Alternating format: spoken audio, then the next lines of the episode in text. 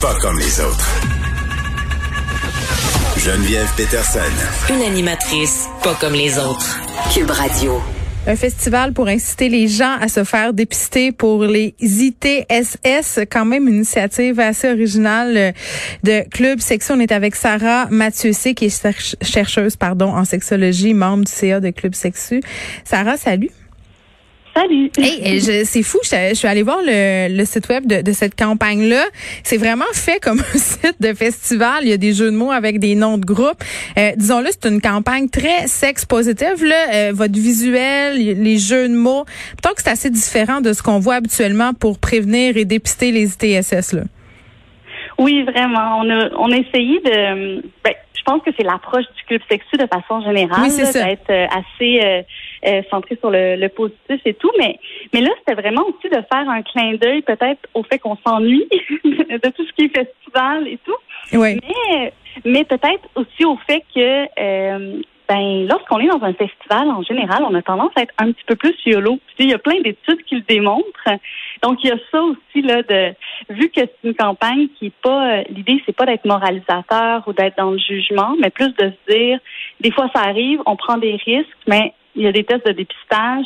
L'idée c'est de c'est d'y aller puis de pas hésiter. C'était vraiment euh, c'était vraiment ça, là, en, arrière de notre intention de, oui, faire une campagne, parler du TS, euh, c'est un peu sensible, tabou, mais de le faire euh, qui donnera envie de faire circuler l'information puis d'aller lire un petit peu plus longtemps que juste sur les symptômes des stress dont on a peur. Oui, puis ça marche là. Puis tu disais, on, s'ennuie des festivals. Je pense qu'on s'ennuie aussi des rapprochements. Là. Le, timing, je pense, c'est important euh, avec le déconfinement. Là. Monsieur Legault a parlé de rapprochement, euh, de tout ça. Puis on l'a vu pendant la pandémie, hein, puis même un petit peu avant. Je crois qu'il y a une augmentation des TSS chez les jeunes. Ça, c'est surprenant. On, aurait tendance à penser que les jeunes sont super courants, se protègent, mais genre il y a une augmentation de syphilis, euh, notamment au, au Saguenay.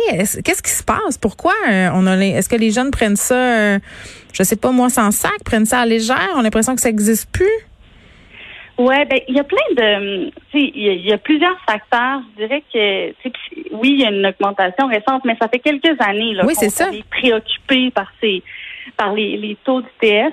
Des fois, il faut faire attention parce que des fois, c'est le fait qu'on dépiste davantage qu'on voit, qu'on en trouve plus. Fait qu'il y a comme une façon d'interpréter les résultats où on, pourrait aussi un petit peu se réjouir que les gens se font davantage dépistés, puis que là, les données euh, euh, sont plus euh, à jour. Mm-hmm. Mais clairement, bon, il y a, des ITS qui se transmettent, puis qu'on dont on, qu'on pourrait éviter. Oui, la syphilis, ça fait très beau de l'air, là, tu sais, il me semble. Oui, c'est vrai. C'est vrai que la syphilis a fait un comeback qu'on qu'on on s'y attendait pas. Exactement. Elle n'est pas invitée, là, va-t'en. mais euh, mais il y a plein de il y a quelques années, il y a une étude qui a été menée à la, dans toute la province au Québec. Puis plus mm. récemment, le club section, on a, on a, aussi questionné presque 3000 jeunes. Puis les mêmes obstacles au dépistage ressortaient. Puis c'est là-dessus qu'on a basé notre campagne. Puis ce qu'on voit, c'est il y a aussi une offre de dépistage qui est pas toujours adéquate. Tu sais, c'est il y a comme une perception que c'est compliqué, que c'est dur. Mais même moi, je trouve ça. Mais c'est ça, le, vraiment quand on en parle, puis des fois, c'est vrai. Des fois, c'est juste une question de perception, mais c'est une des raisons pourquoi on a pris aussi la thématique du festival puis d'acheter son billet, prendre rendez-vous. oui. C'est quand, c'est qu'en travaillant avec plusieurs partenaires comme Prélib, qui ouvrent euh, une clinique à Québec en plus en même temps, mais ben, c'est des, des nouvelles cliniques qui repensent un peu la prise de rendez-vous pour que ça soit en ligne, facile. Euh, on essaie de, de, de faire tomber plusieurs barrières, je dirais, qui que quand on pense à, quand on se dit d'aller prendre un rendez-vous, on a l'impression que ça va prendre genre deux semaines. Oui, c'est gênant. Tu veux pas passer par, par tes parents. Il y a toutes sortes de barrières. Mais, mais si on n'est pas un jeune, là, on peut-tu quand même euh, utiliser votre affaire? Mettons moi, là.